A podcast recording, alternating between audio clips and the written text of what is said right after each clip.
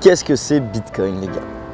Bah, Bitcoin, c'est de l'espoir. Bitcoin, c'est de la liberté. Bitcoin, c'est la possibilité unique en plus de 5000 ans d'histoire de créer une monnaie qui ne pourra jamais être contrôlée par l'élite. Ça paraît fou quand, on le dit comme ça, ça paraît une tâche inatteignable et en effet c'est une tâche qui est très compliquée à atteindre. C'est pour ça que euh, depuis 13 ans maintenant, des développeurs se rassemblent dans des meet-ups partout dans le monde pour discuter les moindres petits changements c'est pour ça que des gens sacrifient leur vie sur la cause plus grande qui est Bitcoin. Et c'est pour ça que des gens tombent passionnés dans Bitcoin et décident de travailler dans cette industrie qui peut être parfois ingrate, parfois compliquée. Vous pouvez passer des années à développer un BIP qui ne sera jamais accepté. Euh, vous pouvez avoir des idées qui seront refusées par des, maxi toxiques. Vous pouvez essayer euh, d'apporter des solutions qui vont juste jamais être comprises. Mais en même temps, quand on n'a qu'une seule chance de séparer l'État et la monnaie pour de bon, quand on a une seule chance de remettre un équilibre monétaire complet, d'arrêter l'effet cantillon, d'arrêter le privilège exorbitant de la pression, monétaire, quand on a une chance de enfin avoir un vrai système qui permet d'avoir une liberté euh, monétaire de la vie privée, hein, euh, le choix de dire je décide, je fais ce que je veux, grâce à 12 mots, mon argent est à moi, elle est inconfiscable, grâce à 12 mots, je peux donner tout mon argent à mes héritiers si je le veux, sans que personne puisse m'en empêcher. Grâce à ça, si mon pays part dans une pente que je n'apprécie pas, je peux être capable de simplement me retirer, d'arrêter de payer pour la corruption, d'arrêter de payer pour les incohérences. Ça, c'est Bitcoin. Alors oui, forcément, ça fait peur. Oui, en effet, vous allez perdre énormément de privilèges qu'aujourd'hui un État peut vous donner. Mais tout comme pour les personnes qui n'ont pas les privilèges que l'État leur donne, tout en beau passage, en prenant chez quelqu'un d'autre, ah, c'est une vraie forme de liberté. Donc, euh, pourquoi est-ce que je continue à apprendre aux gens à utiliser Bitcoin?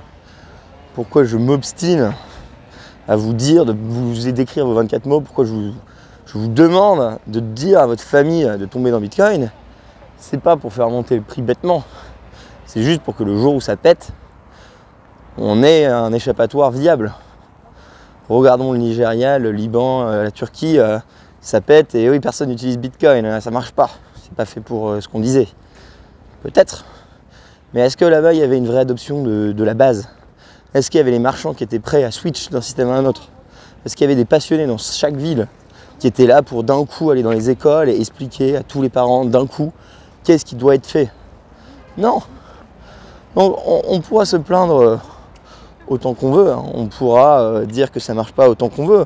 Mais si derrière, c'est pas nous tous collectivement qui faisons un petit effort pour cette adoption de masse, euh, bah oui, ça, ne marchera pas. Donc c'est bien facile de critiquer Bitcoin, de dire que c'est la faute des devs, que finalement c'est à cause de la régulation, que c'est les taxes. Au bout du compte, c'est chacun d'entre nous qui devons simplement faire un pas en plus. On pourra peut-être pas tous, mais coller un sticker, c'est un pas en plus. En parler une fois de temps en temps, c'est un pas en plus accepter que, peut-être lorsqu'un ami vous dit c'est n'importe quoi, vous prenez 15 minutes de plus pour les réexpliquer une 16e fois, c'est peut-être un pas en plus. Contribuer à des campagnes de euh, financement de projets euh, de développeurs ou même les miens, c'est un pas en plus. Chacun à notre échelle, on peut faire quelque chose. Donc les amis, ne perdez pas espoir. Sachez que dans l'ombre, Bitcoin se construit tous les jours. Ça prendra longtemps Oui. Est-ce qu'on aura une guerre entre deux ou deux? Probablement. Est-ce que les bitcoiners seront chassés de certains pays, empêchés de travailler, mis en prison pour écrire du code, parler librement d'une meilleure solution que le cartel bancaire? Probablement. Est-ce qu'ils vont essayer de détruire les gens qui font tourner des nœuds, les minages? Probablement. Est-ce qu'il y aura malheureusement un petit missile qui va tomber sur l'usine de chip ICX à Taïwan? Probablement. Maintenant, on a un avantage, c'est qu'on sait qu'on est en guerre. Eux, ils le comprennent que maintenant. On est partout dans le monde, eux, ils sont centralisés. Nous sommes plus nombreux que eux. Ils ont plus de ressources. On a des meilleurs cerveaux, on a plus d'imagination et on a plus à perdre. Donc lisez l'heure de la guerre et réalisez qu'on a quand même un certain nombre d'avantages qui fait qu'on se battra jusqu'au bout. Parce qu'on parle quand même de notre liberté fondamentale de parole, qui est donc le pouvoir de dépenser son argent comme on le veut, et on parle quand même du futur de nos enfants. Donc là où peut-être ces gens-là un jour abandonneront parce que le coût de l'attaque euh, sera supérieur à ce qu'ils pourraient en tirer en, adoptant euh, Bitcoin, Euh, nous, de notre côté, on n'a pas ce luxe. Nous, on va devoir se battre, hein, les gars. On va devoir se battre jusqu'au bout pour les 20 prochaines années. Du coup, voilà. C'est mon dernier jour à Riga. Je ne l'ai pas fait en vlog. À la place, je marche tranquillement dans le petit parc de Riga que j'aime bien. Je trouve qu'il est plutôt cool ce parc. Et sur ces petites paroles, sur ces petits messages, je vous laisse. Merci à, à tous les gens qui contribuent à Bitcoin. Grâce à vous, on gagne. Bisous